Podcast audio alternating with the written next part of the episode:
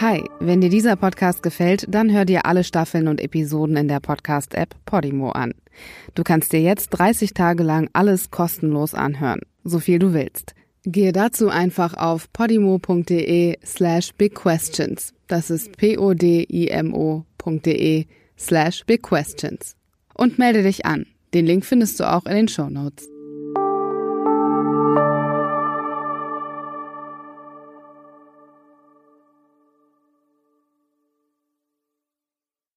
Wenn wir Tabakwerbung komplett verbieten, was bedeutet das dann für andere Produkte, die potenziell mit gesundheitlichen Gefahren einhergehen? Ist dann das nächste ein Alkoholverbot? Und womit fangen wir da an? Gibt es dann ein Verbot für Schnaps und Whisky und Gin? Und ist dann das nächste der Wein und dann das Bier? Das ist die Argumentation, ja. die haben wir verstanden. Genau, das ist die Argumentation, die immer gebracht ja, aber wird von der Seite. Ein, ist, also ist doch eine da, völlig legitime Argumentation. Das, das, das, ist eine legitime Argumentation, die allerdings sehr schräg ist, muss ich sagen. Es geht Nein. nicht um ein Verbot von Zigaretten, es geht um Werbung. Herzlich willkommen zu Big Questions. Mein Name ist Zerda Somunju und in diesem Podcast versuche ich mit Hilfe von Experten die großen Fragen der Menschheit zu beantworten. Sind wir Menschen für den Klimawandel verantwortlich? Wie gerecht ist der Gender Pay Gap? Und sind wir Menschen für die Monogamie geschaffen? In jeder Folge habe ich zwei Experten zu Gast, die das Thema aus verschiedenen Sichten erläutern. Heute ist unser Thema, wie transparent muss Lobbyarbeit sein? Und ich habe zwei Gäste zu diesem Thema eingeladen. Christina Deckwirth und Jan Mücke. Herzlich willkommen. Hallo. Hm. Christina ist, korrigiere mich, wenn ich es falsch sage, ich sag mal dein Alter nicht, sagen wir mal in einem das mittleren, okay. gehobenen, in einem normalen Alter. 41 Jahre bist du alt. Promovierte Politikwissenschaftlerin, hast in Marburg und in York in England studiert. Schöne Stadt. Ja, schon. sehr schön. Bist seit Oktober 2011 in Berlin bei einem Büro, das sich Lobby Control nennt. Mhm. Was das ist, werden wir herausfinden was du zuvor gemacht hast, ist sehr ausführlich, aber ich glaube, wir müssen jetzt nicht deine Biografie auseinandernehmen. Du hast jedenfalls sehr viel gemacht. Bewundernswert viel. Jan ist in Dresden geboren, hat er mir eben auch gesagt, dass er da immer noch wohnt. An der Polytechnischen Oberschule in Dresden-Kalitz gewesen, also Ossi. Ja.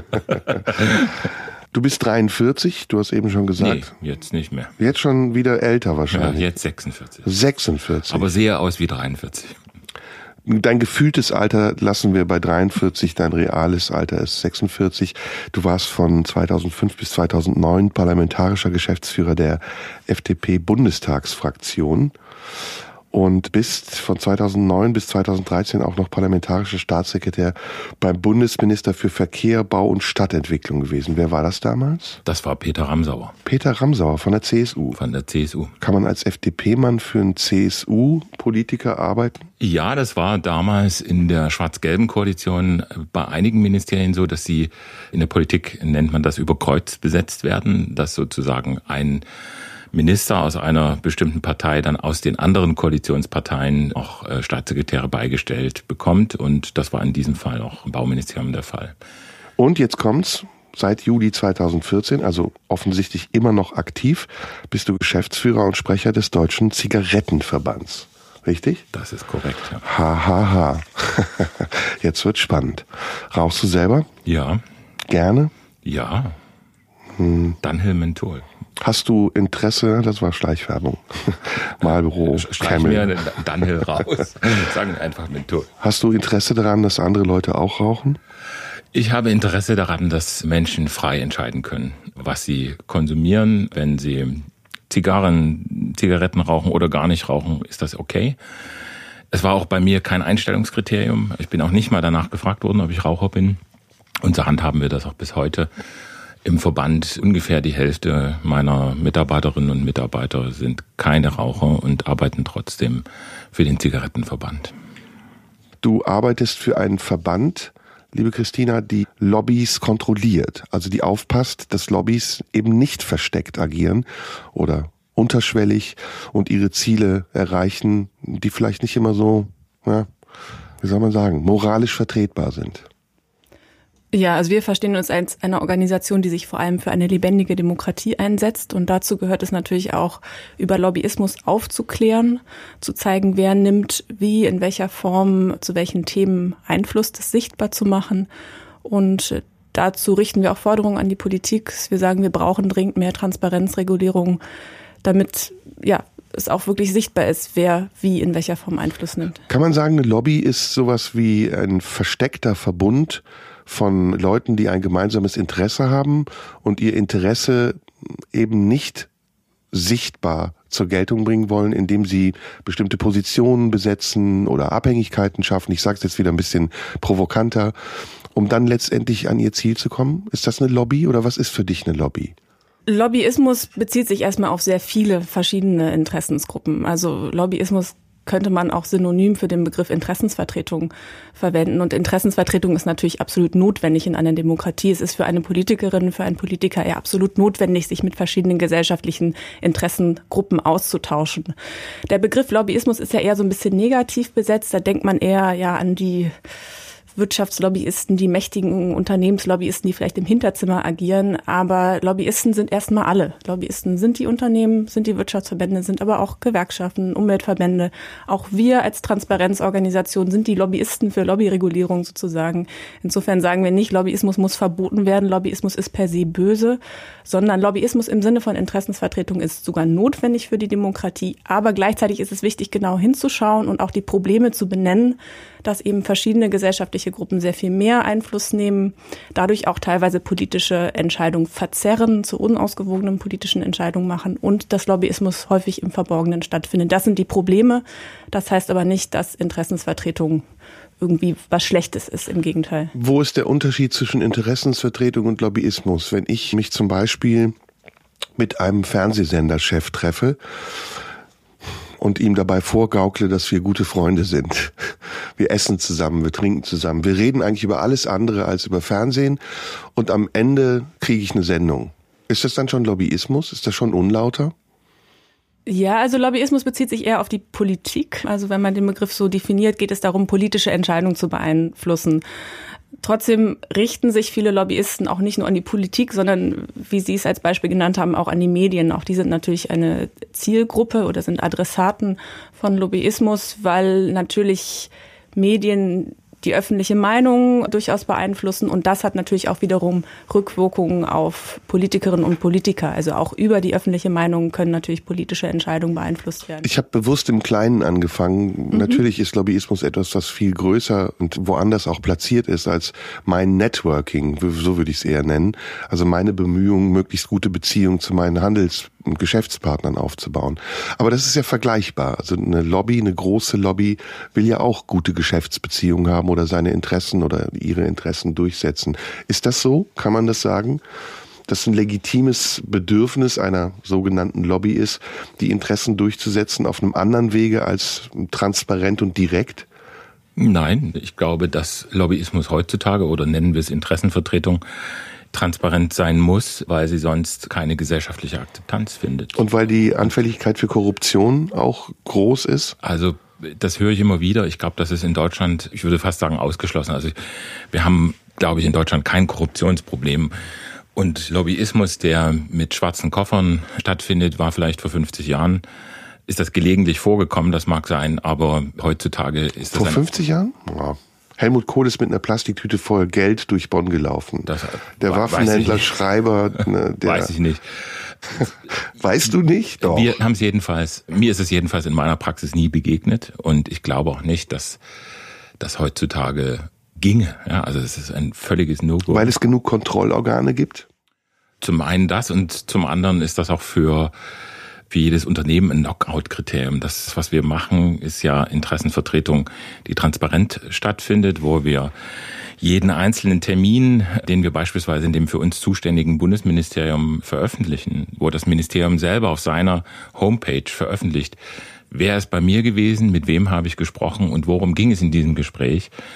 Das alles ist öffentlich und das ist auch gut so, weil wir würden das, was wir in einem Gespräch mit dem Ministerium zu sagen haben, auch hier jederzeit in einer Talkshow oder beim Interview ja, öffentlich gut. machen. Trotzdem gibt es Skandale wie den Dieselskandal, bei dem Autofirmen durch den Gesetzgeber gedeckt, geschützt werden. Das fliegt auf. Es hat, ja, es hat was Anrüchiges, hat so einen Beigeruch von Korruption. Nee, nee, nee, nee, nee. nee? Also ich will nicht für die Autoindustrie sprechen, aber. Na, Warum werden denn dann die Autohersteller glaube, nicht oder weniger bestraft als die Autofahrer? Also zum einen habe ich den Eindruck, dass das eine oder andere Gericht durchaus nachteilige Entscheidungen für Autohersteller getroffen hat.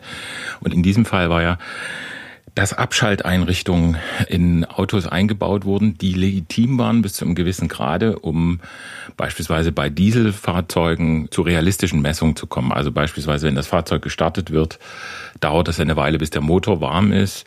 Das ist sozusagen eine bauartbedingte Besonderheit bei diesem Motor und deshalb hat der Gesetzgeber Abschalteinrichtungen genehmigt. Das Problem war, dass der Betrug stattgefunden hat, als sozusagen diese Abschalteinrichtung erkannt hat, ob das Fahrzeug im normalen Betrieb fährt oder auf einem Prüfstand. Hm. Und da lag der Betrug und das wurde auch geahndet, denn einige Bundesländer haben krasse Bußgeldbescheide an die Autoindustrie verschickt. Ich glaube, das Land Niedersachsen an den VW-Konzern. Gut, nachdem es nachdem es öffentlich wurde. Wenn ich, das, wenn ich das nochmal sagen darf, an den VW-Konzern von einer Milliarde Euro. Also hm. insofern ist der Eindruck, dass die Industrie in irgendeiner Art und Weise hier geschont wird, falsch, sondern sobald die öffentliche Hand sieht, dass hier eine Fehlentwicklung oder gar Straftaten vorliegen, wird das auch verfolgt und das ist auch gut. Christina, so. ist das im Falle von Apple auch so? Die 0,01 Prozent Steuern zahlen in Irland, obwohl sie Milliarden erwirtschaften? Ich würde lieber bitte, gerne nochmal bei der Autoindustrie bleiben. Da, äh, es stimmt ja nicht, dass sofort die öffentliche Hand reagiert hat, sondern gerade der Abgasskandal ist ja ein Beispiel dafür, dass die Politik schon lange Bescheid wusste und über Jahre nichts passiert ist, sich die Autoindustrie offenbar viel zu sicher gefühlt hat, um diese Tricksereien machen zu können und die Politik es zugelassen hat und viel zu spät reagiert hat. Das ist ja wirklich gerade das Besondere an dem Abgasskandal, dass es nach, nach, Jahren erst herauskam mhm. und wie gesagt viel zu wenig gemacht wurde. Hier hat sich die Autoindustrie viel zu sicher gefühlt und die Politik hatte hier die Aufgabe, eher die Autoindustrie zu schützen, zu protegieren, anstatt wirklich zu regulieren und sich im Interesse des Gesundheits- und Umweltschutzes regulierend einzusetzen, was ja die Aufgabe der Politik ist. Mhm. Wie ist es bei Apple? Also eine Frage an beide. Ist das gerecht? wenn Apple so wenig Steuern zahlt und sein ganzes System ins Ausland verlagert, Länder wie Irland Apple schützen, weil sie wollen, dass Apple Geld auch nach Irland bringt und andere wie, jetzt kommen wir zum Otto Normalverbraucher, einen Spitzensteuersatz von was, was ich wie viel haben oder Regulärsteuern zahlen, die damit gar nicht zu vergleichen sind. Warum wird Apple bevorzugt? Also die Steuerpolitik ist auf jeden Fall ein Bereich, in dem sehr viel Lobbyismus auch stattfindet und ist auch ein Beispiel für einen Politikbereich, wo dieser Lobbyismus auf jeden Fall zum Nachteil der Volkswirtschaft passiert. Nehmen wir den Cum-Ex-Skandal. Dort wurde massiv Einfluss genommen vom Bankenlobbyverband. Es wurde sehr eng zusammengearbeitet mit der Politik und das ist einfach zum Nachteil der Steuerzahler. Hier geben Milliarden Gelder verloren ja, hier wird Lobbyismus tatsächlich zu einem Problem. Hier muss die Politik ausreichend Abstand wahren und wirklich Entscheidungen im Interesse des Allgemeinwohls treffen. Oder unser Lieblingsbeispiel, der Flughafen Berlin, der seit Jahren gebaut werden soll, nicht gebaut wird. Es sind Aufträge vergeben worden. Warum ist man bei solchen Projekten dann so, na, nachlässig will ich nicht sagen, aber geht damit so lasch um? Warum wird dann nicht gesagt, das sind Steuergelder in Milliardenhöhe, die werden verpulvert und jetzt kriegt ihr eine Deadline und entweder ihr macht das bis dahin oder ihr lasst es. Ja, wer, wer gibt da wem nach? Hm, hier sind offenbar häufig Netzwerke zu eng und fühlt sich die Politik nicht ausreichend in der Verantwortung zu sagen, ihr müsst jetzt was tun, es geht um das Allgemeinwohl und jetzt handelt endlich. Nein, ich glaube, beim Flughafen Berlin liegt das Problem etwas anders.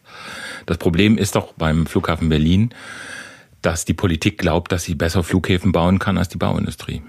Und das war das Problem, das wir beim BER sehen. Denn ursprünglich hatte die Flughafengesellschaft vor, dieses Projekt auszuschreiben an einen Generalunternehmer. Ich bin mit dem Thema früher im Verkehrsministerium befasst gewesen. Und die Flughafengesellschaft hat dann entschieden, das ist uns zu teuer. Es gab auch Bieter in diesem Verfahren. Und ich glaube, der damalige Bieter, es gab nur einen, hat vier Milliarden Euro geboten und hat die Flughafengesellschaft gesagt, nee, das ist uns zu teuer. Dann machen wir das lieber selber. Aber es ist ein Unterschied, ob ich einen Flughafen betreibe oder ob ich einen Flughafen baue. Hm. Da muss man Fachmann sein. Und das hat am Ende dazu geführt, dass das Projekt völlig aus dem Ruder gelaufen ist, niemand mehr eine Kontrolle hatte und wir jetzt auf einem Milliardenschaden sitzen.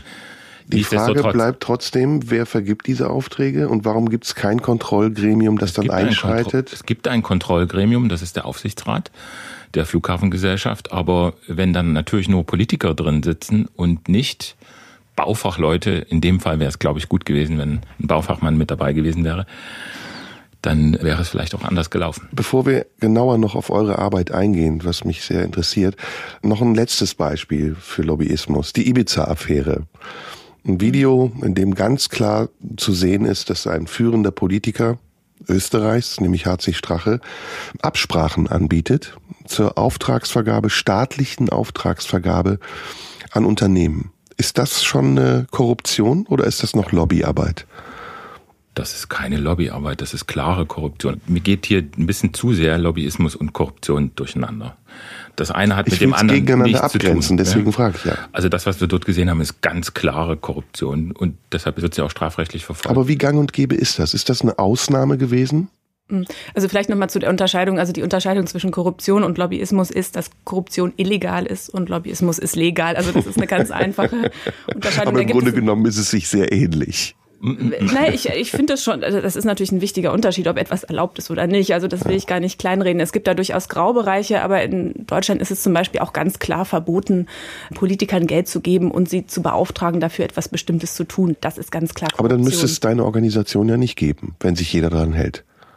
Na, wir beschäftigen uns ja noch nicht mal mit dem Thema Korruption, sondern wir beschäftigen uns tatsächlich mit der legalen Form der Einflussnahme. Was also kontrolliert also ihr dann? Du sagst, das Gremium hat ja den Namen Kontrollgremium. Was kontrolliert ihr dann? Nein, Gremium sind wir nicht. Also wir sind ein Verein, der sich Verein, für ja. Transparenz und für lebendige Demokratie einsetzt und dafür einsetzt, dass Einflussnahme auf Politik ausgewogen ist, dass sich Politikerinnen und Politiker mit verschiedenen Interessensgruppen auseinandersetzen und nicht von einer Seite massiv beeinflusst werden und von anderen sehr viel weniger. Gerade wenn wir im Bereich Verkehrspolitik bleiben, sehen wir immer wieder, dass der Verkehrsminister in sehr engem Austausch steht mit den Autokonzernen und eigentlich sein Ministerium eher als ein Autoministerium versteht. Also er macht Politik für die Autokonzerne. Dabei ist Verkehrspolitik ja viel mehr. Verkehrspolitik betrifft den Gesundheitsschutz, wenn wir uns dieses ganze Abgasthema anschauen. Da geht es natürlich auch sehr viel um Klimaschutz. Und deswegen ist es wichtig, sich mit verschiedenen Gruppen auszutauschen und natürlich auch mit Umweltverbänden zu sprechen, mit Verbraucherschutzverbänden. Ja, aber das macht er doch. Also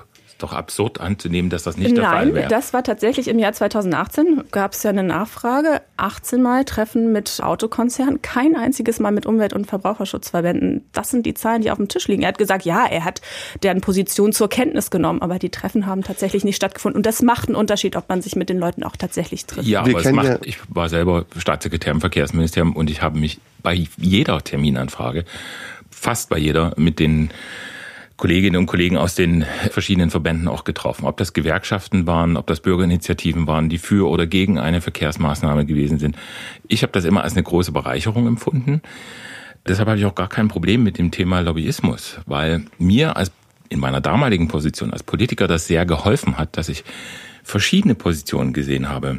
Ich war unter anderem zuständig für den Luftverkehr und habe mich in dieser Eigenschaft auch immer mit der Lärmschutzproblematik befassen müssen.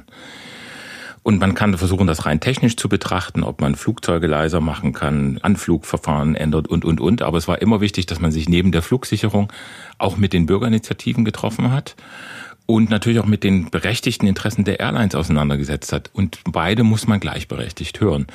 Und nicht jedes Gespräch muss jetzt auf Ministerebene stattfinden. Natürlich finden solche Gespräche auch auf Staatssekretärsebene oder auf Abteilungsleiterebene statt.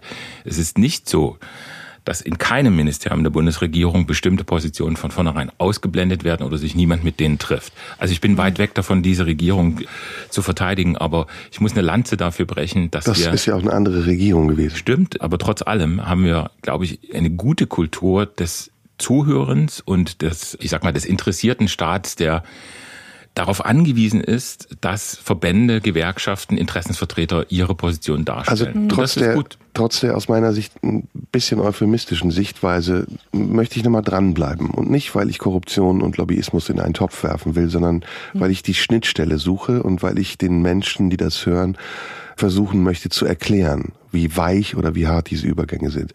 Eine große, mächtige Lobby, die es gibt, ist die Waffenlobby.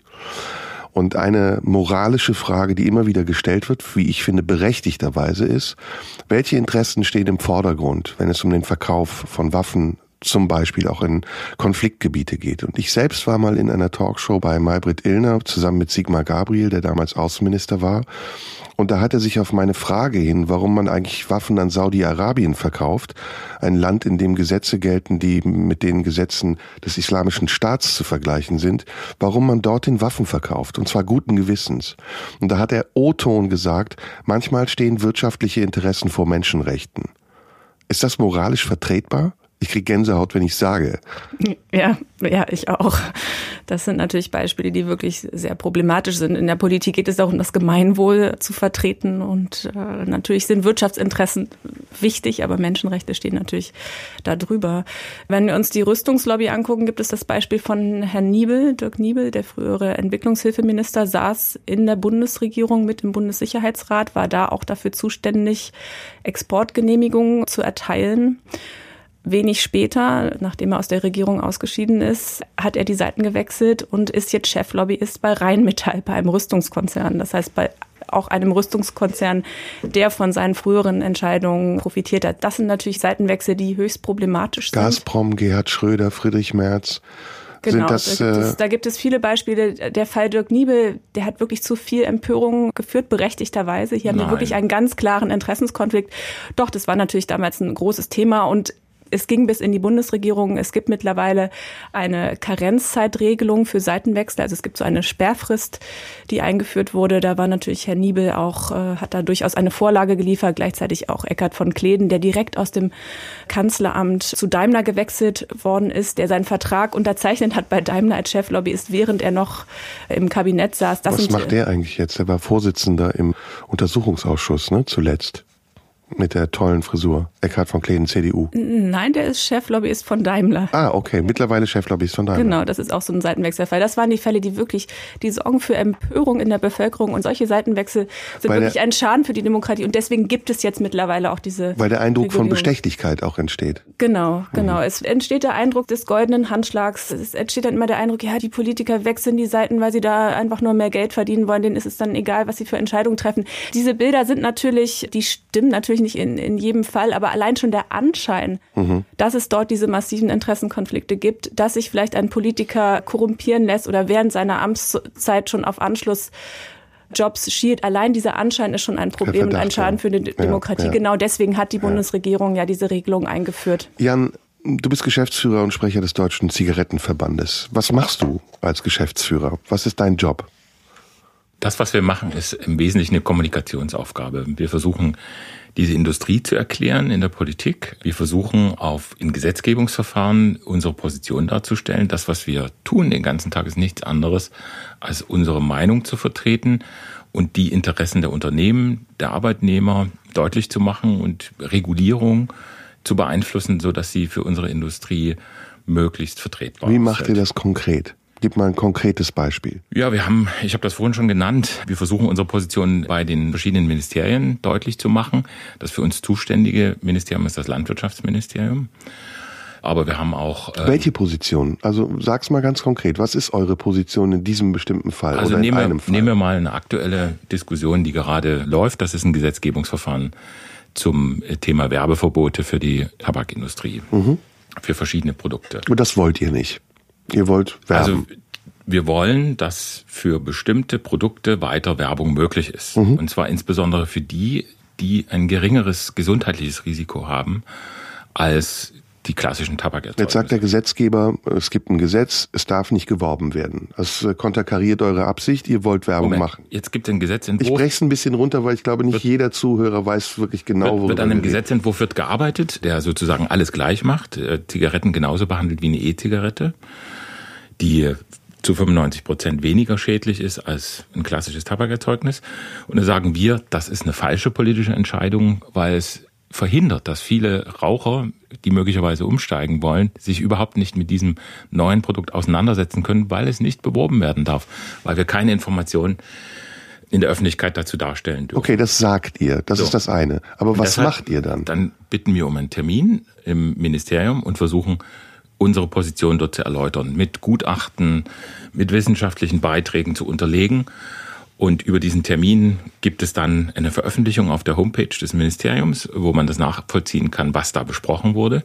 Und darüber hinaus gibt es nach dem Informationsfreiheitsgesetz für jeden die Möglichkeit, Akteneinsicht zu beantragen und alle Papiere zu sehen, die wir in diesem Fall vorgelegt haben. Deshalb haben wir auch null Problem damit, diese Arbeit transparent zu machen. Jeder kann das sehen, was wir dort vereinbart haben oder das, was wir dort besprechen, was unsere Position ist. Und die Bundesregierung ist natürlich völlig frei, ob sie unsere Argumente übernimmt. Im Moment sieht es nicht so aus, dass sie sie übernimmt. Wir werden sehen, wie das Gesetzgebungsverfahren am Ende läuft, aber wir versuchen dann natürlich auch mit Abgeordneten zu sprechen, unsere Position dort klar zu machen, zu sagen, aus unserer Sicht wäre es sinnvoll, dass man Werbung für Produkte, die weniger schädlich sind, durchaus zulässt. Und mit Abgeordneten sprecht ihr in der Absicht, dass sie dann gegen den Gesetzentwurf stimmen? Oder dass sie einen Änderungsantrag einbringen. Wie sprecht ihr mit denen? Wo? Wir bitten um einen Termin. Und dann, dann fahrt ihr zu denen ins Abgeordnetenbüro. Und dann gehen wir in den Bundestag oder ja, ganz selten finden Gespräche mal im Wahlkreisbüro statt. Also ich habe letzte Woche beispielsweise haben wir einen Termin gehabt beim drogenpolitischen Sprecher der SPD-Bundestagsfraktion. Das ist Herr Heidenblut, den hatten wir um einen Termin gebeten, um genau diese Frage zu diskutieren. Er hat uns den Termin gewährt und da haben wir unsere Position dargestellt. Er hat seine Skepsis erkennen lassen. Ich weiß nicht, ob er diesen Termin veröffentlicht. Ich habe auch kein Problem damit, wenn er ihn veröffentlicht. Das kann jeder wissen, dass ich mit ihm gesprochen habe. Deshalb äh, sage ich das auch hier in dieser Runde. Das ist überhaupt gar kein Problem. Es gibt einige Abgeordnete, die sehen das anders. Das ist sozusagen immer eine Güterabwägung, weil Abgeordnete sind natürlich auch in einer ähnlichen Positionen wie Rechtsanwälte oder Geistliche, die für sich ein bestimmtes, ich sag mal, Geheimhaltungsbedürfnis in Anspruch nehmen. Deshalb handhabt das jeder Abgeordnete unterschiedlich. Aber ist das überhaupt euer Recht? Also jeder normale Bürger bekommt es nicht hin, zu einem Abgeordneten Doch, zu gehen natürlich. und zu sagen, ich möchte meinen Garten vergrößern. Möchtest du dafür stimmen oder nicht? Also ihr habt da ja ein sehr großes Privileg, Nein. wenn Abgeordnete euch empfangen. Nein, nein, nein, nein, wir haben kein Recht. Privileg. Wir bitten, wir, nein, es ist kein Privileg. Wir bitten um einen Termin und wir bekommen den oder wir bekommen ihn nicht. Es ist auch ganz häufig so, dass wir keinen Termin bekommen. Hm. Wir haben keinen Rechtsanspruch darauf. Ist dann hinter dieser verschlossenen Tür, du sagst zwar, das ist transparent und es gibt genug Mhm. Leute, die sehen können, was wir sagen und tun. Ist da nicht eine Grauzone, die nicht kontrollierbar ist, Christina? Du hast eben heftig widersprochen, so von deiner Haltung her. Deswegen. Nein, gar nicht unbedingt. Also der Bundestag ist tatsächlich sehr viel zugänglicher als die Ministerien. Das größere Problem liegt tatsächlich in den Ministerien. Es ist ja nicht so, dass so wie wir es vielleicht in der Schule gelernt haben, dass die Gesetze im Bundestag gemacht werden, sondern geschrieben werden sie überwiegend in den Ministerien. Sie werden natürlich abgestimmt im Bundestag. Und dort ist es sehr viel schwieriger, Zugang zu bekommen und auch sehr viel schwieriger zu sehen, was da eigentlich passiert. Wenn im Bundestag eine Anhörung ist, dann lädt auch die Opposition ein, dann ist das öffentlich, dann kann ich nachschauen, wer da ist. In den Ministerien ist das nicht so. Da ist es sehr viel schwieriger zu sehen, Wer wird da eingeladen zu einer Anhörung? Mit Sehen wem Sie- sprechen die Ministerialbeamten? Wer geht da zu Terminen? Wer reicht da Positionen ein? Sehen Sie auf die Landwirtschaftsministeriumsseite. Sie können es nachvollziehen. Jeder Termin, den die Tabakwirtschaft macht, können Sie auf dieser Seite sehen. Jeder Das, einzelne. das ist löblich, wenn Sie das so machen. Das machen natürlich nicht alle so. Es gibt keine Verpflichtung dazu. Es gibt in Deutschland keinerlei Transparenzpflichten für Lobbyisten. Also es ist schön, wenn Einzelne das so machen. Das stimmt auch Es nicht. ist auch schön, wenn einzelne Bundestagsabgeordnete zum Beispiel ihre Termine Nein, veröffentlichen. Also was wir fordern, ist eine legislative Fußspur, um den Gesetzgebungsprozess transparenter zu machen, um wirklich genau verfolgen zu können, was passiert dort in den Ministerien und nicht darauf angewiesen sein zu müssen, dass einzelne Verbände, wie es vielleicht Ihr Verband tut, das freiwillig macht. Wie gesagt, das ist löblich, wenn einzelne Verbände das so machen. Das ist Nein, allerdings das tatsächlich bei weitem nicht die Regel. Aber ich habe immer noch nicht verstanden, was der latente Verdacht ist, den ihr aufspürt. Also es gibt ja einen Grund, weshalb es euch gibt und der Fall, den du jetzt schilderst, dass alles gut läuft und sauber ist, das sollte der Normalfall sein, aber es scheint auch einen anderen Fall zu geben, dem ihr nachspürt. Was ist das? Was passiert dann da? Ja, also wir können ja vielleicht nochmal beim Thema Tabak bleiben. Es wurde ja schon die Diskussion um das Tabakwerbeverbot angesprochen. Ich will das in so ein bisschen größeren Rahmen stellen. Deutschland war oder ist auch immer noch das einzige Land, in dem es kein Werbeverbot für Tabakaußenwerbung gibt. Das einzige Land in der EU. Das ist schon etwas sehr Besonderes. Es gibt eine WHO-Rahmenkonvention. Es gab wirklich über Jahre den Druck von Gesundheitspolitikern, wir brauchen dieses Tabakwerbeverbot. Es gab in der letzten Legislaturperiode tatsächlich schon den Kabinettsbeschluss. Trotzdem wurde es nicht verabschiedet. Es wurde jetzt erst im Dezember kam es endlich dazu, dass dieses Gesetz jetzt in die Wege geleitet wurde. Und da ist natürlich der Verdacht im Raum, dass die Tabakindustrie da einen erheblichen Einfluss drauf hatte. Dass es viele Gespräche gab, viele Netzwerke, dass Politiker umgarnt werden von der Tabakindustrie. Es sind ja nicht nur die Gespräche, die stattfinden, die sind immer noch das A und O der Lobbyarbeit. Die sind sehr wichtig, aber es gibt Einladungen, es gibt schöne Veranstaltungen. Es gibt das Thema Parteienfinanzierung, auch ein ganz wichtiges Thema. Also es fließt durchaus auch einiges an Geld aus der Tabakindustrie an die Politik. Und das macht natürlich etwas mit den einzelnen Politikerinnen und Politikern. Und das ist sicherlich einer Aber der Gründe, warum dieses Tabakwerbeverbot so lange auf sich Christina, liegt dann die Nein. Schuld bei den Interessensverbänden oder eher bei der Politik? Bei beiden. Also uns ist wichtig, wirklich immer auf beide Seiten zu schauen. Wir sagen nicht nur, hier sind die bösen Lobbyisten, die nehmen Einfluss. Böse benutzen wir sowieso nicht den Begriff, sondern wir sagen auch, wir müssen natürlich auf die Politik schauen und drauf schauen, wie lässt die Politik diese Form des Lobbyismus zu? Mit wem tauscht sich die Politik auf? Auf wessen Stimmen hört sie? Zu welchen Veranstaltungen geht sie? Von wem lässt sie sich umgarnen? Also diese Seite ist auch ganz wichtig. Lobbyismus hat immer zwei Seiten. Diejenigen, die sich beeinflussen lassen, die den Einfluss zulassen und diejenigen, die. Jan, bevor du darauf eingehst, warum gibt es das Außenwerbeverbot erst so spät?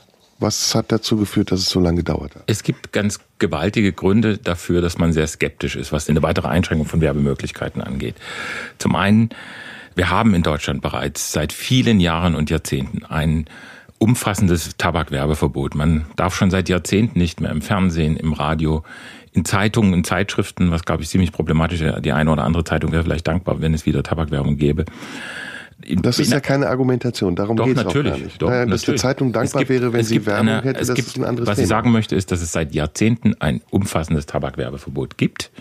Das, was jetzt eingeschränkt werden Gut, soll. Gut, aber nochmal die Frage, bleibt bei der Frage, warum, so wie Christina das eben erklärt hat, hat mhm. es so lange gedauert? Was ist da passiert? Ja, zum einen, es ist doch völlig legitim, für ein legales Produkt zu werben. Ja, wir sind in der Marktwirtschaft da findet ein Wettbewerb statt und der kann nur stattfinden, wenn ich meine Kunden über das Produkt, das ich habe, auch informieren kann. Was Sie machen, ist ja keine Information. Also es klingt manchmal so ein bisschen so, als würden Sie jetzt gesundheitliche Aufklärung machen. Also Sie machen Werbung. Werbung ist keine neutrale Information. Das, das finde ich schon noch also wichtig, die Abgrenzung, die Abgrenzung, auf die bin ich sehr gespannt, wo Sie zwischen Werbung und Information Unterscheidung vornehmen wollen. Natürlich hat jede Werbung auch einen Informationsgehalt.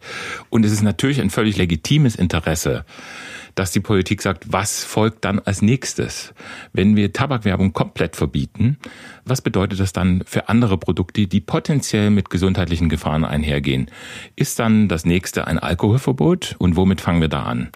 Gibt es dann ein Verbot für Schnaps und Whisky und Gin? Und ist dann das nächste der Wein und dann das Bier? Das ist die Argumentation, ja. die haben wir verstanden. Genau, das ist die Argumentation, die immer gebracht ja, aber wird von der Seite. Ein, ist, also ist doch eine da, völlig legitime Argumentation. Das, das, das, ist eine legitime Argumentation, die allerdings sehr schräg ist, muss ich sagen. Es geht Nein. nicht um ein Verbot von Zigaretten, es geht um Werbung. Das ist mir erstmal wichtig zu stellen. Was jetzt noch fehlte, war der Weihnachtsmann. Der kommt ja auch immer noch von Ihnen als Argument. Wenn ein Werbeverbot kommt, dann werden bald auch die Weihnachtsmänner verboten. Und das, finde ich, ist wirklich eine bewusste Irreführung. Das ist etwas, was mich wirklich sehr ärgert. Es hat noch Wieso? nie jemand darüber geredet, dass Weihnachtsmänner verboten werden sollen, dass Weihnachtsmänner Aufdrücke bekommen sollen. Es geht um Schoko-Weihnachtsmänner. Das ist ein Bild, Natürlich. was von der Tabakindustrie Nein. immer wieder eingesetzt wird. Sie haben den Bundestagsabgeordneten Schoko-Weihnachtsmänner zugeschickt mit Aufschriften, wer Schoko-Weihnachtsmänner ist, wird dick. Diesen Vergleich, den finde ich wirklich massiv irreführend, weil Nein, das, das etwas ist, ist was noch nie jemand Nein, gefordert hat. Das ist denn nicht. Ich kann Ihnen die Pressemitteilung zeigen, in der ein umfassendes Werbeverbot für Süßwaren gefordert wird. Und zwar insbesondere für Süßwaren, die sich also jetzt Kinder, kommen wir doch zu dem an Kinder und Kinder an Kinder und Jugendliche richtet. Selbstverständlich. Das ist nicht aus der Luft gegriffen, sondern das sind ernsthafte Bedenken, die natürlich auch die Hersteller von Süßwaren haben. Und deshalb muss man immer das Ende bedenken. Wenn man für eine bestimmte Produktgruppe sagt, das ist gesundheitsschädlich, das wollen wir nicht, da verbieten wir die Werbung. Was heißt das für alle anderen Produkte, die auch potenziell gesundheitsschädlich sind? Was heißt das für Alkohol? Was heißt das für Süßwaren? Was heißt das für salzige oder fettige Lebensmittel? Führt das am Ende dazu, dass für alle diese Produkte nicht mehr geworben werden darf, keine Marken hm. mehr dargestellt werden? Dann landet man dort, wo die DDR aufgehört Das ist ja ein bisschen zynisch erstens. Zweitens glaube ich Nein, nicht, dass die nicht. Tabakindustrie sich Gedanken darüber macht, ob Menschen Alkohol trinken, sondern sie vertritt ihre eigenen Interessen. Sie wollen offensichtlich ja, dass sie rauchen und nicht verhindern, dass die Leute nicht trinken. Nein, aber trotz aller um die, Emotionalität geht bleiben um wir eine freiheitliche Verfassung dieses Landes. ja, aber dann Moment, darum, Moment, da muss ich noch mal, da muss ich eingreifen. Es geht darum, dass wir in diesem Land bestimmte Gesetze haben und dass es Wege gibt, diese Gesetze anzunehmen und zu akzeptieren und offensichtlich aber auch andere Wege, bevor die Gesetze erlassen werden, daran teilzunehmen beziehungsweise Einfluss darauf zu nehmen, wie die Gesetze am Ende mhm. durchgesetzt und durchgeführt werden. Da beginnt Lobbyismus und darüber reden wir heute. Dass das legitim ist, dass ihr eure Interessen vertretet, mit aller Kraft, die ihr habt, das ist ohne Zweifel, da sind wir uns, glaube ich, auch einig. Ja, also Einflussnahme, klar. Ich habe schon ein Problem damit, wenn es wirklich in Richtung einer bewussten Irreführung geht. Und diese Vergleiche, die grenzen für mich schon sehr an Irreführung. Hier wird etwas suggeriert, dass eine große Bedrohung bevorsteht, dass alles Mögliche verboten wird. Das finde ich schon problematisch. Das grenzt für mich an, Nein, wie gesagt, Irreführung und Manipulation. Den stehen ja reale politische Förderung dahinter. Ich kann Ihnen den Alkoholatlas des Deutschen Krebsforschungszentrums gern mal zuschicken. Da lesen Sie die Forderung nach einem Werbeverbot für alkoholische Getränke, genauso wie im Tabakatlas des DKFZ dieselbe Forderung aufgemacht wird. Okay, ich war jetzt noch bei den Schokoweihnachtsmännern. Ich glaube aber, die Alkoholindustrie wird die gleichen Probleme haben wie Sie oder wie ja, ihr. Ja, alle haben dieses Problem. Ja. Genau, also wir erleben hier von Ihnen so typische Lobbystrategien, so typisches Framing, dass halt Sachen miteinander verglichen werden und vor allem so Drohkulissen aufgebaut werden. Das ist ganz typisch. Also Drohargument Arbeitsplätze wird natürlich immer auch verwendet. Wenn das eine passiert, dann passiert auch das. Beim Rauchverbot ging es ja auch darum, es wird ein massives Kneipensterben passieren. Ja, das, das sind, das sind mhm. diese Argumente, die immer verwendet werden meistens passiert es dann auch nicht. Ich habe das massive Kneipensterben nicht erlebt. Ich weiß nicht, wo Sie es gesehen haben. In NRW genau. beispielsweise? Also ich will nur sagen, das sind beliebte Muster, die beliebte Lobbystrategien sind. So ein bisschen übertreiben, Drohkulissen aufbauen, Vergleiche herstellen. Das sind typische Strategien, die sind erlaubt. Uns ist es nur wichtig, darüber aufzuklären und sie teilweise auch zu entlarven und zu sagen, das ist irreführend und das ist wirklich auch zum Schaden Christina, von Verbraucherinnen und Verbrauchern. Ja. Wir sind in einem Spannungsfeld. Ich versuche das immer ein bisschen bisschen für mich runterzubrechen, weil ich merke, ihr seid sehr in der Materie. Und ich betrachte das auch gerne noch ein bisschen von außen. Und ich habe das Gefühl, wir Bürger sind in einem Spannungsfeld aus Politik, die bestimmte Regeln auch braucht und erlassen muss, damit wir auch geschützt werden manchmal, denn es geht ja auch beim, beim Rauchen um gesundheitliche Aspekte. Und ich erwarte sozusagen von jemandem, der sich um mich kümmert, dass er mir auch sagt, pass mal lieber auf, das ist nicht gut. Und dass er nicht demjenigen sagt, naja, ich verdiene aber Geld daran. Na, wir organisieren das schon irgendwie, dass du noch mehr Geld daran verdienst. Ganz simpel gesagt. Dann gibt's aber natürlich auch berechtigte Interessen der Wirtschaft, die sagt, wir schaffen Arbeitsplätze und wenn wir jetzt das nicht mehr verkaufen können, wovon wir leben, dann kommt ihr zu uns und sagt, hallo, was sollen wir mit diesen Leuten machen? Sollen die jetzt staatliches Geld kriegen? Bitte beschäftigt die. Das gibt's bei der Kohle. Braunkohle ist ein großes Thema. Du beschäftigst dich ja auch mit Umweltschutz. Datenschutz, wo dann immer wieder auch dieses Argument kommt. Wenn wir den Tagebau in Garzweiler schließen, verlieren wir 30.000 Arbeitsplätze oder hier in der Oberlausitz. Jetzt ist die Frage, also erstmal hatten wir, wo sind die Grenzen? Wann beginnt es unlauter zu werden? Mhm. Wann ist die Lobby stärker als die Politik oder sogar die Gesellschaft, die hinter der Politik steht? Und dann ist die Frage, wenn wir in diesem Spannungsfeld stehen, wo ist es gerecht? Also wie tarieren wir die Interessen? Mhm.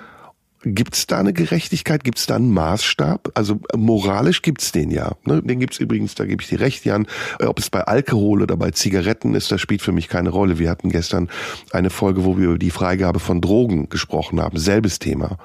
Aber gibt es einen anderen Maßstab, bei dem wir sagen können, okay, bis hierhin und nicht weiter, da gelten dann einfach die geschriebenen Gesetze und ihr dürft euch auch jetzt nicht mehr mit Abgeordneten treffen und Shishi hinter der Tür irgendwie schön reden und Freund sein, sondern dann ist Schluss dann müsst ihr damit leben, dass das Ding nicht beworben werden kann. Ist das so, wie er sagt, zu rigoros? Ist das am Rande einer Diktatur? Weil er hat ja eben gesagt, dann landen wir in der DDR. Ja, wir reden hier über Werbeverbote. Also wir reden ja nicht, wir reden ja noch nicht mal über Produktverbote. Das wird teilweise so ein bisschen suggeriert. Es geht um Werbeverbote. Ich sehe keinen Verlust der Freiheit, wenn ein bestimmtes Produkt in Teilen nicht mehr beworben werden darf. Ich sehe da einfach keinen Freiheitsverlust. Vielleicht wird jemand den Marlboro Man im Kino vermissen, dann soll er einen Westernfilm geben. Gibt's schon also, ganz lang nicht mehr. er ist tot, oder? An Lungenkrebs gestorben.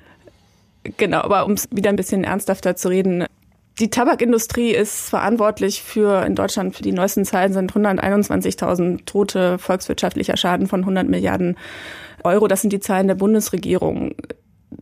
Das heißt nicht, dass die Branche nicht mehr existieren darf. Darüber redet auch keiner. Es heißt auch nicht, dass sie nicht Einfluss nehmen kann auf die Politik. Trotzdem muss ich vor allem einen Gesundheitspolitiker fragen, einen Verbraucherschutzpolitiker, mit wem tausche ich mich aus zu diesem Thema?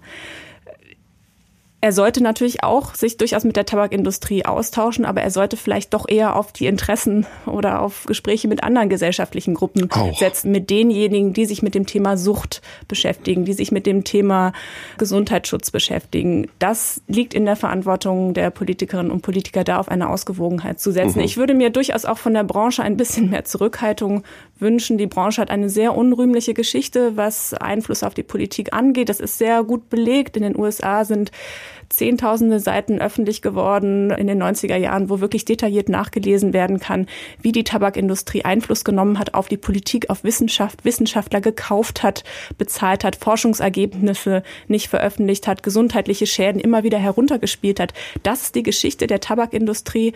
Und das ist eine sehr unrühmliche Geschichte, wo ich mir jetzt auch ein bisschen mehr Zurückhaltung von der Tabakindustrie Nein, wünschen würde. Nein, im Gegenteil, die Industrie hat ja auch gelernt, und es ist, seitdem ich das verantworte, jetzt seit ja über fünf Jahren, haben wir auch in Deutschland eine, sind wir einen völlig anderen Weg gegangen. Natürlich arbeiten wir sehr transparent und alle Daten und Untersuchungen, die wir beispielsweise im wissenschaftlichen Bereich haben, werden an die Regulierungsbehörden weitergegeben, an die EU-Kommission. Dafür gibt es sogar ein eigenes Meldeportal.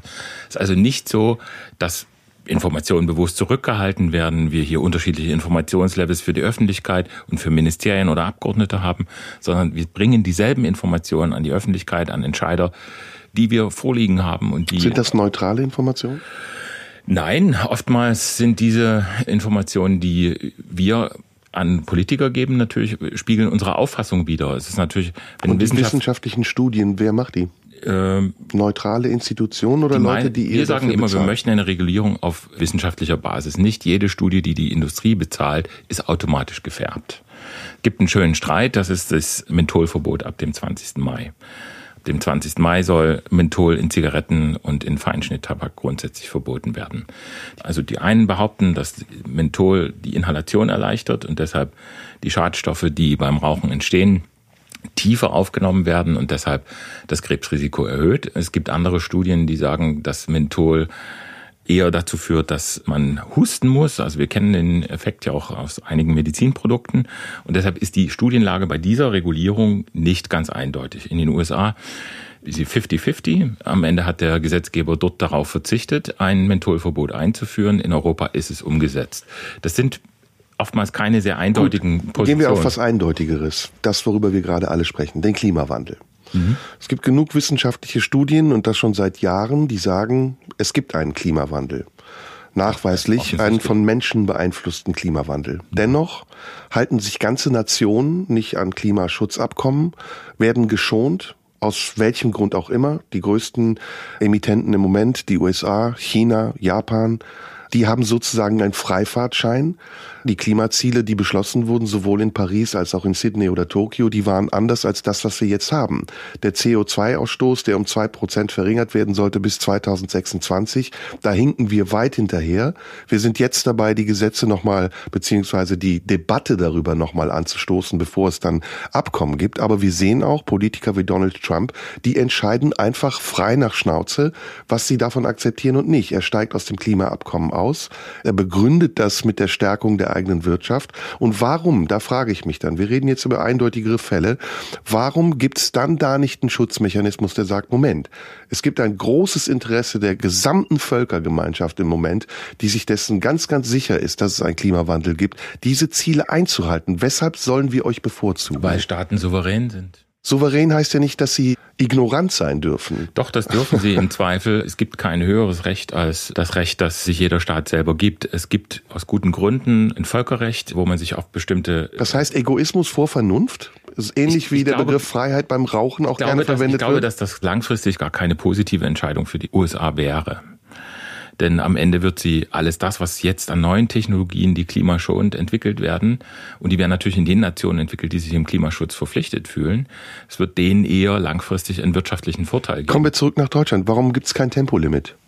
Weil das Tempolimit einen verschwindend geringen Anteil an einer CO2-Reduzierung mit sich bringen würde. Also das halte ich wirklich für ein völlig schräges Beispiel. Ein Tempolimit braucht niemand in Deutschland. Warum reden wir dann darüber? Eine Mehrheit der Deutschen wollen ein Tempolimit, sogar eine Mehrheit der ADAC-Mitglieder. Das können Sie nachlesen. Das ist wirklich, also das Tempolimit ist ganz klar ein Beispiel dafür, dass Lobbyismus passiert und Lobbyismus tatsächlich Auswirkungen hat. Also wie gesagt, es gibt eine Mehrheit in Deutschland für ein Tempolimit. Es ist ganz klar, dass es positive Auswirkungen gibt, nicht nur für den Klimaschutz, das ist ein Argument, sondern natürlich auch für die Unfallstatistiken.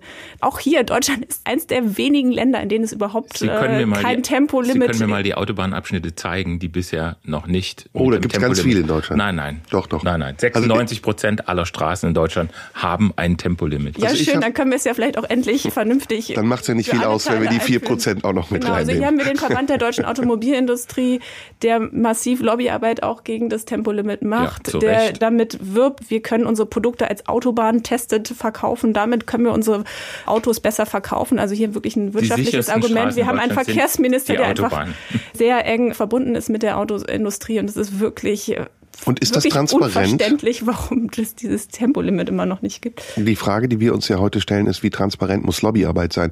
Ist das transparent? Wie weit die Autoindustrie... In der Frage des Tempolimits, also welche Interessen dort konkurrieren oder harmonieren und wie dann agiert wird, um das Interesse durchzusetzen. Ist das transparent? Versteht die Bevölkerung, warum es kein Tempolimit gibt? Das ist tatsächlich vielen ein Rätsel, weil wie gesagt, selbst die Mehrheit der Autofahrerinnen und Autofahrer dieses Tempolimit fordert. Da fragt man sich schon, Nein. was ist da eigentlich los? Und da ist es dann eben wichtig, sich die Netzwerke anzuschauen. Wie eng verbandelt ist die Autoindustrie mit der Bundesregierung? Was finden da für Gespräche statt, was finden da für Treffen statt. Das ist natürlich nicht überall transparent. Es wird ab und zu an einigen Stellen sichtbar, wenn es parlamentarische Anfragen gibt, wenn es IFG-Anfragen hatten Sie auch genannt, also über das Informationsfreiheitsgesetz, da gibt es Möglichkeiten, an Informationen zu bekommen. Das ist möglich, das ist aufwendig, an die Informationen heranzukommen. Wenn wir sie haben, sehen wir, wie eng diese Netzwerke sind und wie einseitig auch die Kontakte zwischen Bundesregierung und verschiedenen Akteuren in dem Bereich sind. Ein weiteres Thema, das zu deinem Haupt- oder deinen Hauptfeldern gehört, sind Immobilien. Die Interessen von Leuten, die Immobilien verwalten, verkaufen, den Markt sozusagen bestimmen. Hier in Berlin gibt es ein großes Problem mit Mieten, mit steigenden Mieten, mit Mietspekulation. Ist da auch irgendwas im Argen im Hintergrund, was wir nicht mitbekommen? Ja, da haben wir es wie in anderen Bereichen auch wieder mit diesem massiven Ungleichgewicht zu tun. Also das Thema Mieten ist ja ein Thema, was sehr viele Leute beschäftigt, interessiert, wo sie selbst betroffen sind, wo sie sich selbst auch organisieren. Es gibt sehr viele lokale Initiativen, es gibt mhm. den Mieterbund, also es gibt eine durchaus gute Organisation in dem Bereich. Trotzdem, wenn man sich auch da anschaut, mit wem tauscht sich die Politik aus, mit wem spricht sie, der Wohngipfel der Bundesregierung im Jahr 2018. Dort waren sieben Immobilienverbände vertreten und ein Vertreter vom Mieterbund. Das ist ein massives Machtungleichgewicht. Das ist ein Schlag gegen alle, die sich mit dem Thema beschäftigen von betroffenen Seite. Also man hätte da auch Sozialverbände einladen können. Man hätte es organisieren können, dass die Interessensgruppen, die auf der Straße aktiv sind, in irgendeiner Form ihre Stimme dort erheben können.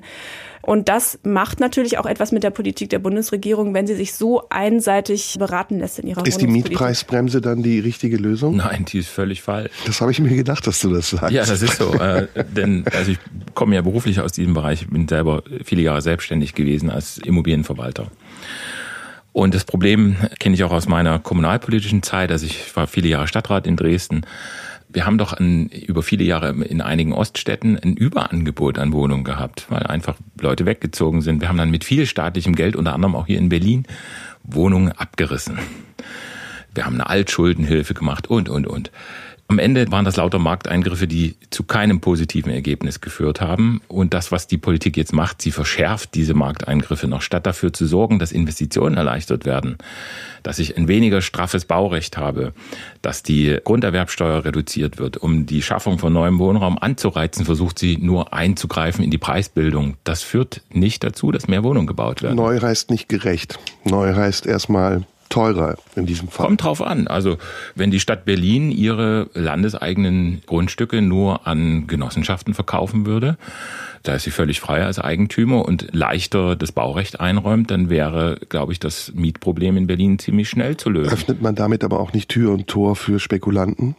Nee, wenn ich meine Grundstücke in nur Wohnraum investieren, um durch die Preise, die sie damit selbst bestimmen können, Profit zu machen an der Not der Menschen, also die auf Wohnraum angewiesen sind? Preis, also steigende Mieten sind wie in jedem Markt immer ein Knappheitssignal. Wenn also die Preise steigende Löhne auch? Ja, zum Teil schon. Also wir sehen ja, dass wir in einigen Bereichen auch zu wenige Arbeitnehmer haben. Aber ich glaube, dass das Problem der hohen Mieten sich nur lösen lässt über ein stärkeres Wohnraumangebot. Und das lässt sich nur durch eine Vereinfachung von Investitionen erreichen. Indem ich Vermieter und verbiete, Mieten zu erhöhen, verschärfe ich das Problem nur. Und das wird das Land Berlin auch ziemlich schnell merken, denn ich glaube, die Baugenehmigungen sind auch massiv schon zurückgegangen. Das wird dazu führen, dass sich das Problem verschärft und nicht erleichtert. Hm. Ich habe es anders erlebt, aber bitte, Christina. Genau, ich will jetzt gar nicht im Detail auf die Mietendebatte einsteigen. Eigentlich ist ja unser Thema Lobbyismus und Demokratie. Und in dem Themenfeld kann man aber auch wieder deutlich zeigen, wie dort die Debatte auch beeinflusst wird. Also zum Thema Mietendeckel. Ich will jetzt gar nicht mich dazu äußern, ob der gut oder schlecht ist. Als das Thema aufkam, gab es oder gibt es auch immer noch gerade von Unternehmensseite große Kampagnen, die gefahren werden, wo sehr viel Geld dahinter steckt, die sich gegen den Mietendeckel richten. Durchaus auch mit Außenwerbung, mit sehr viel Social Media Werbung. Teilweise gar nicht ersichtlich, von wem die eigentlich kommen. Da muss man so ein bisschen recherchieren, um zu sehen, ah, das ist eine Kampagne, die kommt von einem Immobilienunternehmen. Das ist etwas, wo sehr viel Geld dahinter steht, wo die öffentliche Debatte und auch die politische Debatte beeinflusst wird und wo die andere Seite, also diejenigen, die Betroffenen, die Mieterproteste, teilweise Probleme haben, dagegen anzukommen. Die haben natürlich andere Instrumente, um sichtbar und hörbar zu sein. Die gehen auf die Straße, da stehen sehr viele Menschen dahinter. Sie können mit Ehrlichkeit, mit Glaubwürdigkeit, Authentizität arbeiten. Aber gegen solche großen Social-Media-Kampagnen oder diesen großen Außenwerbungskampagnen anzukommen, das ist teilweise tatsächlich ein Problem. Und das zeigt, wie so eine politische Debatte über Geld von Unternehmens- und Wirtschaftsseite durchaus beeinflusst werden kann. Und da wird es durchaus zu einem Problem auch für die Demokratie. Merkmal dieser Sendung und der Gespräche, die wir in dieser Sendung führen, dass am Ende immer der Ruf nach der Politik kommt. Die nee. Politik soll sich doch darum kümmern. Was ist für euch der richtigere oder der richtige Umgang mit den Interessen der Lobbys, die zum Teil ja sehr berechtigt sind, und der Art und Weise, wie die Lobbys die Interessen vertreten. Du hast es eben ganz gut auf den Punkt gebracht, als du gesagt hast, es geht um Interessen, aber auch um Demokratie. Also es geht um Lobbyismus und Demokratie. Und nicht immer geht das Hand in Hand, wie wir gerade festgestellt haben. In den extremen Beispielen gerät es zur Korruption. In den durchschnittlichen Beispielen ist es vielleicht nur ein nettes Gespräch und eine Einflussnahme auf einer Ebene, die nicht ersichtlich ist. Gibt es dafür eine Lösung? Muss das eine staatliche Regulierung sein? Sind das Verbote oder Sanktionen? Sind das Strafen, die man zahlen muss? Oder was, was denkst hm. du darüber? Du lächelst ja. dabei. So als hättest du den Plan schon lange in der Tasche. Lobbyismus ist ein Thema, was sehr viele Menschen empört und sie teilweise an der Demokratie zweifeln lässt. Und die Demokratie ist ein wichtiges, ein wirklich absolut wichtiges Gut für unsere Gesellschaft. Und deswegen ist es uns so wichtig, diese Demokratie zu schützen. Und dafür brauchen wir auch Regeln für den Lobbyismus. Wir brauchen zum einen Transparenzregeln, wir brauchen ein Lobbyregister. Sowas gibt es in anderen Ländern schon längst. In Deutschland hinken wir da hinterher. Wir haben mittlerweile die politische Diskussion, auch die FDP hat sich mittlerweile dafür ausgesprochen. Wir hoffen, dass dieses Lobbyregister endlich kommen wird, sodass wir mehr Transparenz haben werden. Dort müssten sich Lobbyisten eintragen. Dort wäre dann ersichtlich, wer in welcher Form Einfluss nimmt auf die Politik. Das ist notwendig, um überhaupt sehen zu können, was passiert haben da. Weil längst. nicht alle, nein, das haben wir nicht. Wir haben eine Verbändeliste, vielleicht meinen Sie die, da müssen sich Verbände eintragen. Das ist ein besseres Telefonbuch. Lobbyismus wird längst nicht nur von Verbänden betrieben, sondern auch von Unternehmen, von Lobbyagenturen. Die sind in dieser Verbändeliste nicht drin. Also Transparenz brauchen wir. Zum Zweiten brauchen wir Schranken für Lobbyismus. In Deutschland ist es zum Beispiel möglich, unbegrenzt Gelder den Parteien zukommen zu lassen. Das ist in anderen Ländern gibt es da auch eine Regulierung, gibt es da eine Beschränkung. Sowas gibt es in Deutschland überhaupt nicht. Wir brauchen auch bei der Parteienfinanzierung zum einen mehr Transparenz, aber wir brauchen auch einfach einen Deckel, eine Obergrenze, damit nicht Wahlkämpfe von einzelnen Superreichen oder von einzelnen Unternehmen beeinflusst werden können, also finanziell beeinflusst werden können. Wir brauchen eine legislative Fußspur, über die sichtbar ist, wer nimmt auf den Gesetzgebungsprozess Einfluss. Eine Karenzzeit gibt es mittlerweile zum Glück, die könnte noch verschärft werden.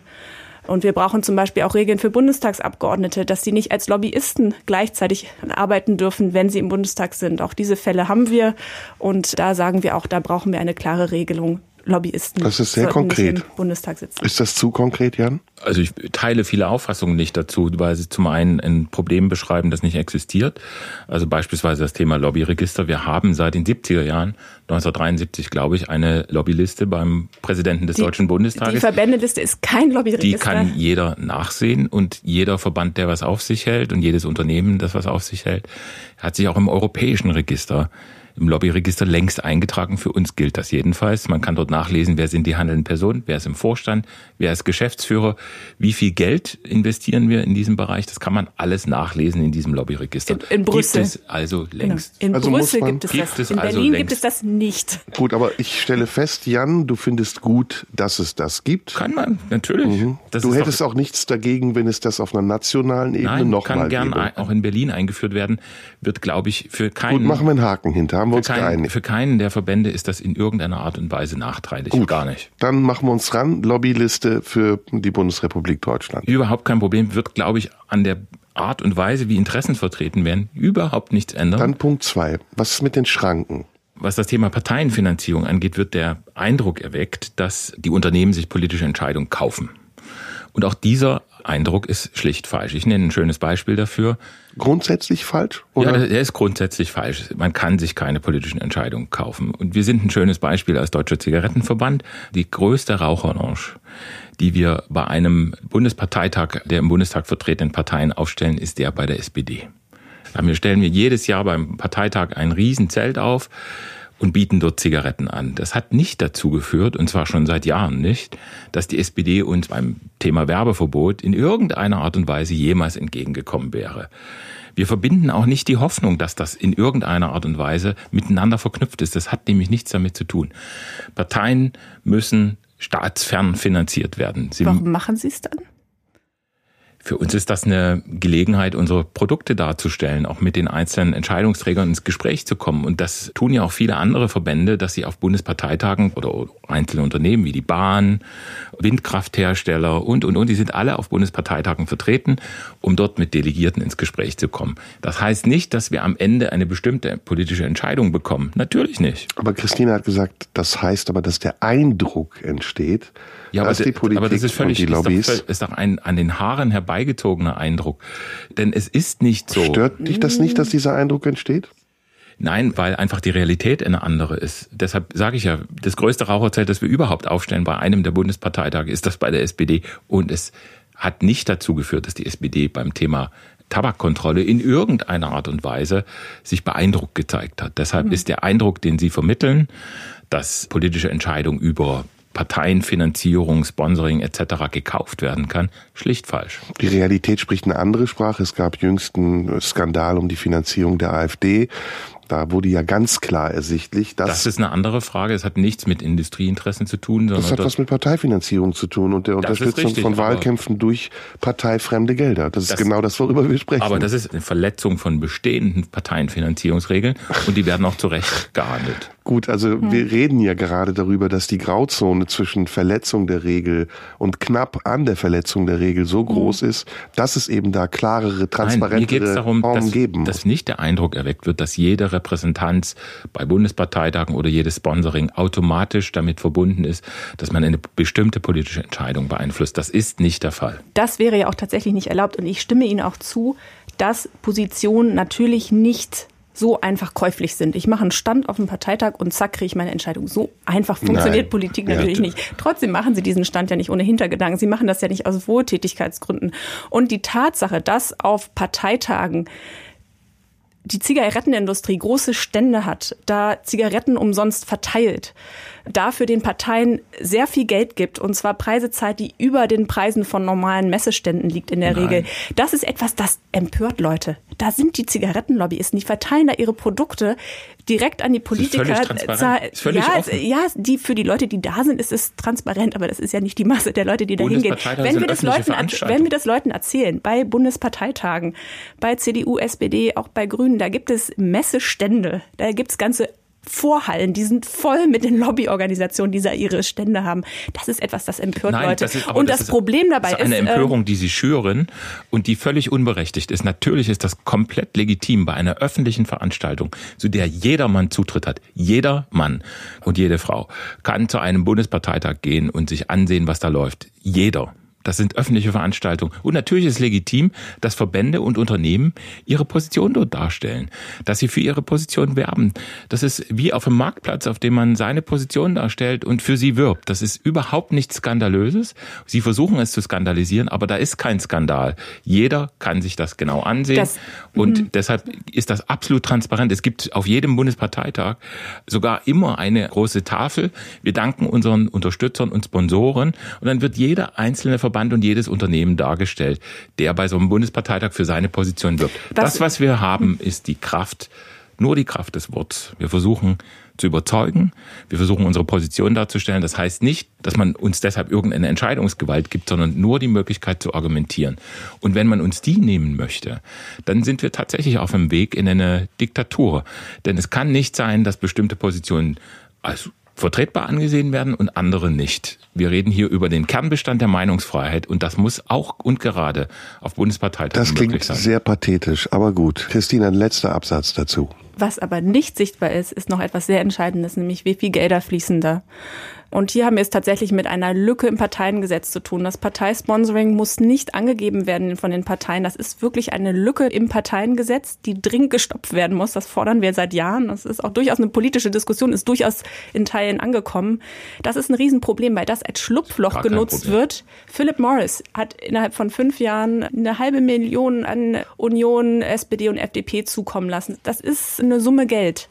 Das haben wir durch Zufall herausbekommen. Das hat Philip Morris von selbst veröffentlicht. Aber es gibt keinerlei Auflagen, das dass Sie dieses Spon das ist Industrie das hat, hat transparent das hat, gearbeitet. Das hat Philip Morris ein Jahr lang veröffentlicht. Das ist mittlerweile nicht mehr sichtbar. Wir wissen nicht, wie viel Gelder von der Industrie über das Parteisponsoring an die Parteien fließt. Das, das, ist Gefühl, etwas, das ist intransparent. Ich habe das Gefühl, dass es eine sehr lebhafte Diskussion ist, die auf jeden Fall heute noch nicht geklärt wird, aber auf die wir in der nächsten Zeit auch immer wieder stoßen werden. Wir hätten jetzt noch viel mehr reden können, zum Beispiel auch über die Waffenlobby in den USA die Folgen des freien Verkaufs von Schusswaffen. Also das sind ja komplexe Themen, die miteinander verbunden sind, bei denen immer wieder auch moralische Interessen den wirtschaftlichen Interessen der Verbände entgegenstehen. Aber ich finde, dass wir mit dem, was wir heute besprochen haben, schon sehr viel auch an eurer persönlichen Meinung dazu repräsentieren konnten. Danke, dass ihr da wart viel Glück weiterhin für eure Arbeit, die sehr spannend zu sein scheint. Und ja, das war eine weitere Folge von Big Questions bei Podimo, dem Podcast, in dem wir über die großen Fragen des Lebens sprechen. Heute mit Christina Deckwirt und Jan Mücke. Danke.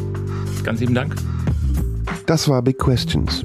Mein Name ist Sarah Somunju und ich habe versucht, mit meinen Gästen die großen Fragen der Menschheit zu beantworten.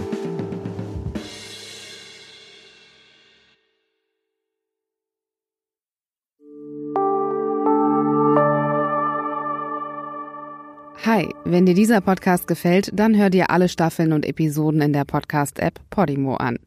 Du kannst dir jetzt 30 Tage lang alles kostenlos anhören, so viel du willst.